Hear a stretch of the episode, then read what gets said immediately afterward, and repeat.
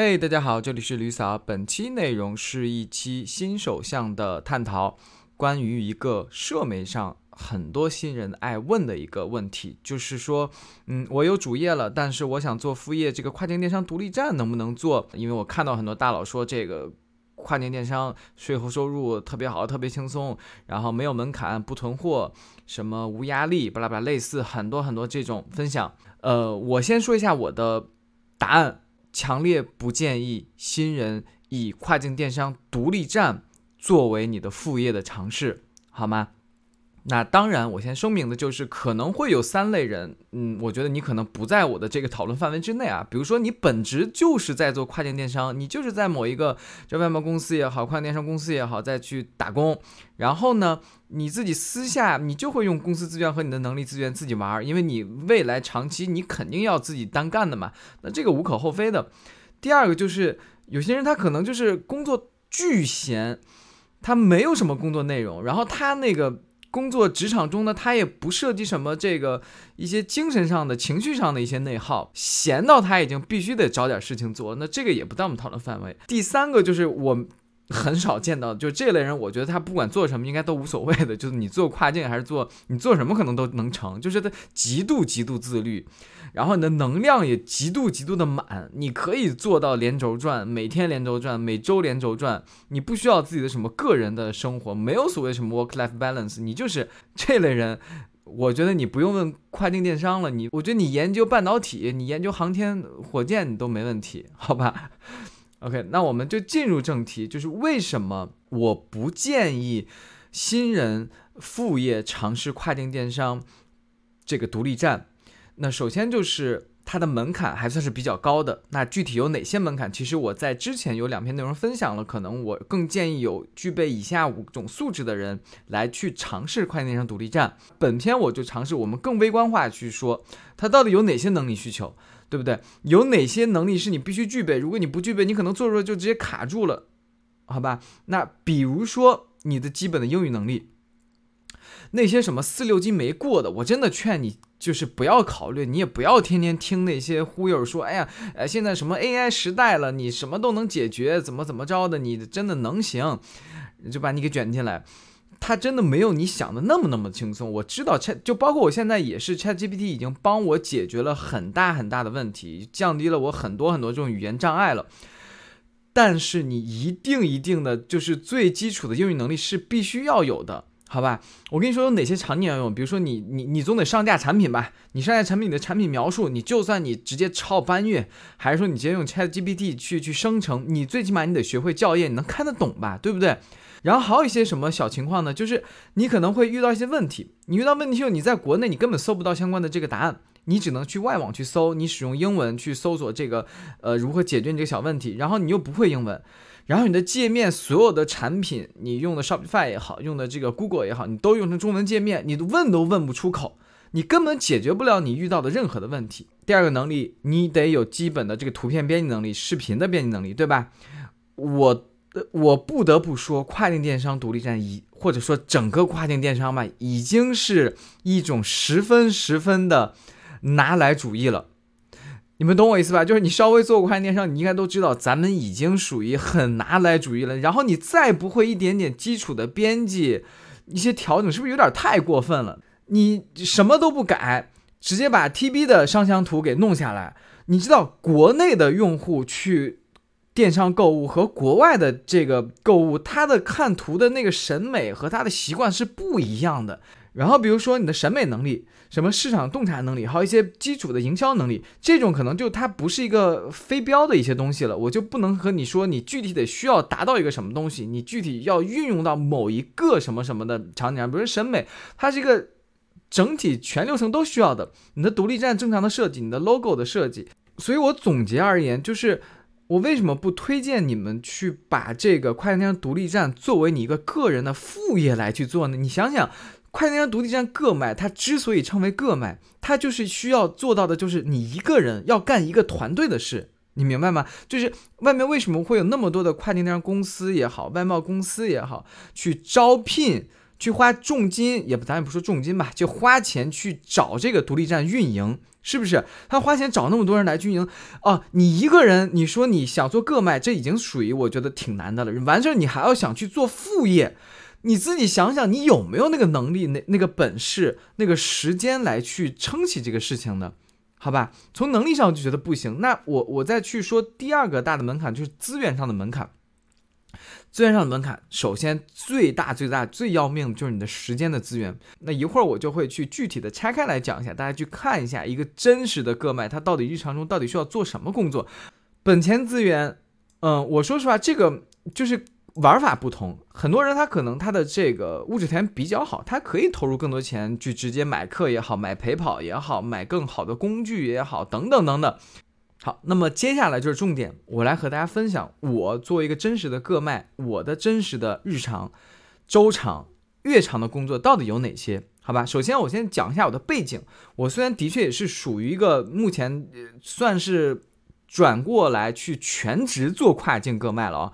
但是我很久以来，我百分之六十的精力其实放在了跨境电商的自媒体领域。你懂我意思？就是我并没有把所有的精力放在了我的站上。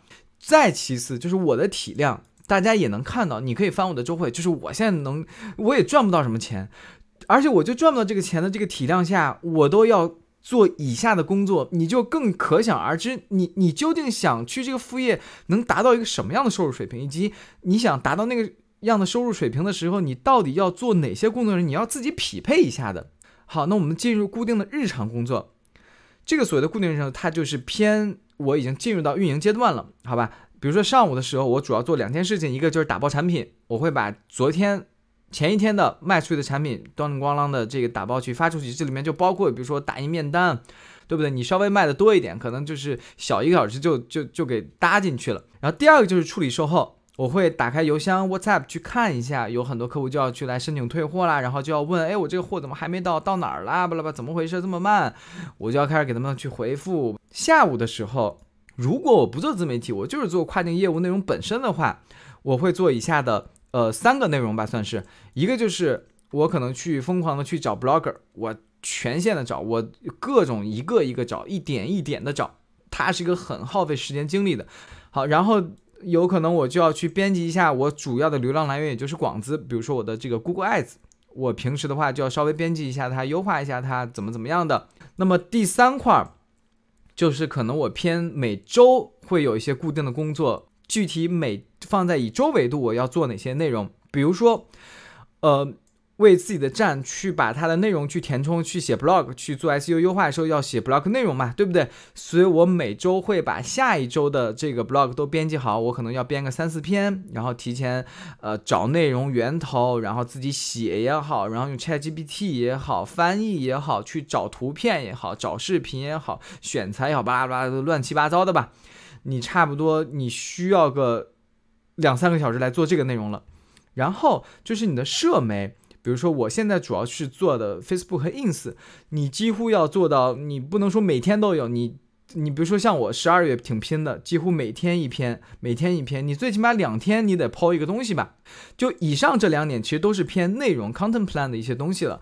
整体就是为了你的站的 SEO，整体为了你社媒的活跃度，但它的最终的目标其实是为了让你的站能看着它是一个活着的一个状态。哎，一个客户点进来发现，哎，这个站挺好的，它每天都在更新内容，它的社媒也挺活跃的。这个站最起码它不是一个死站，不是一个 drop shipping 的一个垃圾的站。这样他才有可能去下单，对不对？